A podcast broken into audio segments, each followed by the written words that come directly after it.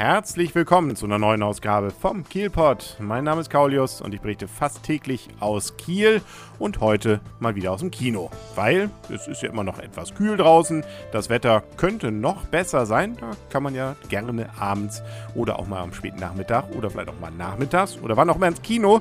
Und da ist an diesem Donnerstag was Neues angelaufen, nämlich der neue Quentin Tarantino-Film Django äh, oder Django, das D ist ja stumm, Unchained.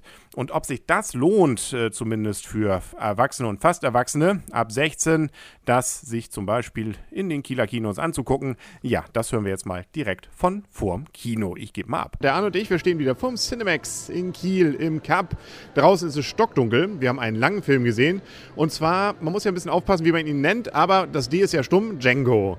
Mit ähm, auch entsprechend Django-Musik, oder? Ja, die klassische Django-Musik am Anfang als Reminiszenz, ebenso mit der, der ersten Einstellung, der Kameraersten Einstellung.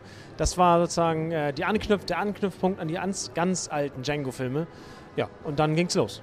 Dann ging's los. Also natürlich, ähm, irgendwie ist es auch ein Western, das kann er jetzt nicht verhehlen, das Ganze, aber es ist eben einer von Quentin Tarantino und damit ähm, weiß man auch, es könnte blutig werden und davon haben wir insbesondere am Ende eine ganze Menge gesehen ja, besticht durch eine Obsession zur Gewaltdarstellung, würde ich sagen. Nicht nur zur Gewaltdarstellung, zu einer mit sehr viel Blood and Gore, würde man es im Englischen nennen, also Blut und Gedärme. Und ähm, das, ja, muss man jetzt mal, äh, gerade am Ende, wie du sagst, in dem, äh, möchte ich sagen, dem, äh, dem absoluten Ende, wo ich mich fragen muss, ist es das, muss das sein? Nein, muss natürlich nicht sein. Ist natürlich ein Kunst, eine Kunstdarstellung oder ein Kunstgriff von Quentin Tarantino, wie Henry sagte, ja, das muss man erwarten, aber es war ganz schön ging zur Sache. Blutig. Gut, fangen wir erstmal damit an, worum es überhaupt geht. Also Django ist ein ähm, Schwarzer ähm, und der lebt leider zur falschen Zeit sozusagen, nämlich Mitte des 19. Jahrhunderts im Süden Amerikas. Sprich, da ist noch voll die Sklaverei dabei und äh, gerade Schwarze werden da eben nicht gut behandelt. Ähm, er wird äh, oder ist gerade dabei, glaube ich, nach einem Verkauf äh, durch den Wald getragen zu werden und trifft dort Christopher, Christoph Walz, ähm, der sich ähm, dann nachher als Kopfstelljäger rausstellt. Und die beiden bilden dann relativ zügig ein Team und suchen Weiße, die sie umbringen können, damit sie dafür Geld machen können. Wobei dieser Teil des Films relativ ähm, unspektakulär gehandhabt wird, möchte ich mal sagen. Das, das Ganze, die Geschichte nimmt ja Fahrt auf und entschleunigt auch sofort wieder ähm, auf der Suche nach seiner Frau, also nach Djangos Frau. Das nimmt den größten Teil des Filmes, also mehr ein, als ich dachte eigentlich. Also der, der Kopfgeldjäger-Part ist, ist kurz und schnell und danach geht es zu einem langen Ende. Genau, und dabei ist Leonardo DiCaprio, finde ich, wieder mal in einer ziemlich klasse Rolle. Cool, die Rolle, ohne Frage. Also er macht so einen ähm, bösen, aber ja, also Südstaaten-Dandy nennt man das. Genau, also und den trifft er ziemlich gut. Also das ist so ähm, richtig klasse und äh, zeigt doch, dass er mehr, deutlich mehr kann, als einfach nur ähm, irgendwie im Eis versinken. Aber gut, das hatte man ja auch schon bei anderen Filmen inzwischen ja gesehen. Und ähm, ich muss gestehen, wenn wir jetzt so langsam zum Inhalt schon kommen, gekommen sind und jetzt auch schon langsam Richtung Wertung gehen, erstmal Christoph Walz fand ich klasse. Also das ja, ist eigentlich das Highlight des Films, ähm, wenn er so mit seiner, ähm, er synchronisiert sich ja selber, seinem österreichischen Schmäh dann da ähm, relativ gekünstelt zwar redet, aber das ist, wirkt authentisch. Und aus Düsseldorf kommt. Aus Düsseldorf, genau. Ja, wie auch immer. Ähm, auf jeden Fall ist er äh, klasse. Also das ist, äh, kann man nicht anders sagen. Da sind viele Lacher auf seiner Seite. Ohne Frage, auf jeden Fall. Und also, cool ist er. Und cool ist er und ähm, ja, das es shiftet nachher so ein bisschen von der Coolness, vom Coolness-Faktor natürlich, aber am Anfang ist er einfach so der große Mentor und ist einfach so lässig drauf.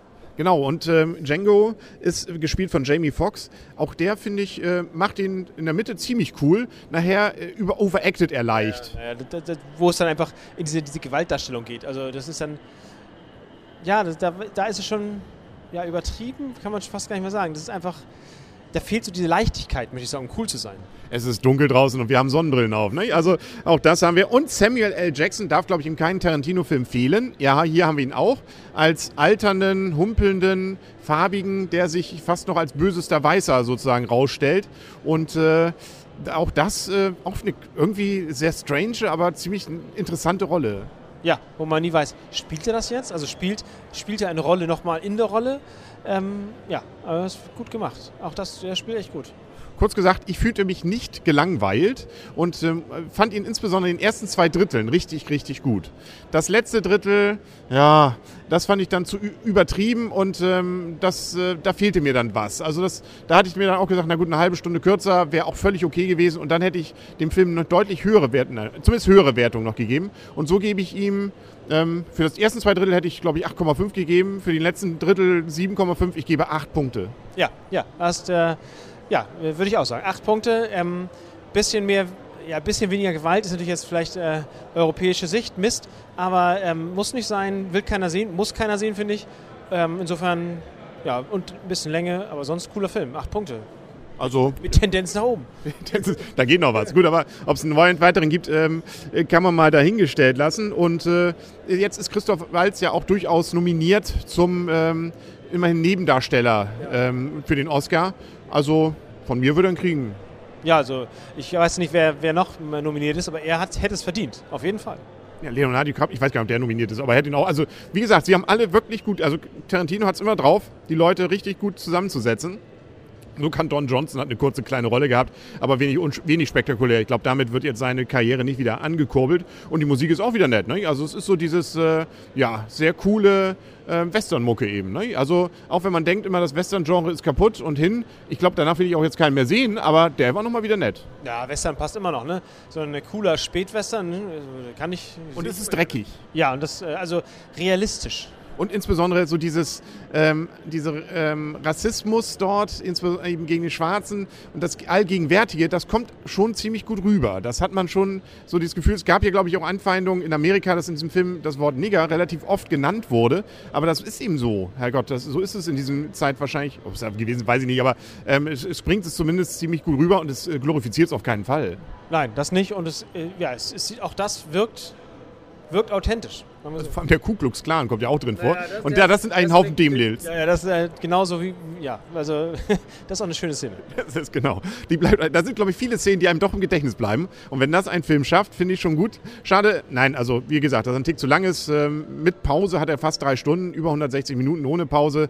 Ja, gut. Ähm, wie gesagt, Pause muss ich nicht immer haben und dann hätte man gerne am Ende kürzen können, aber ansonsten ein schöner Film. Wenigstens kein 3D. Und wir haben viel, was wir in nächster Zeit noch wieder erleben dürfen.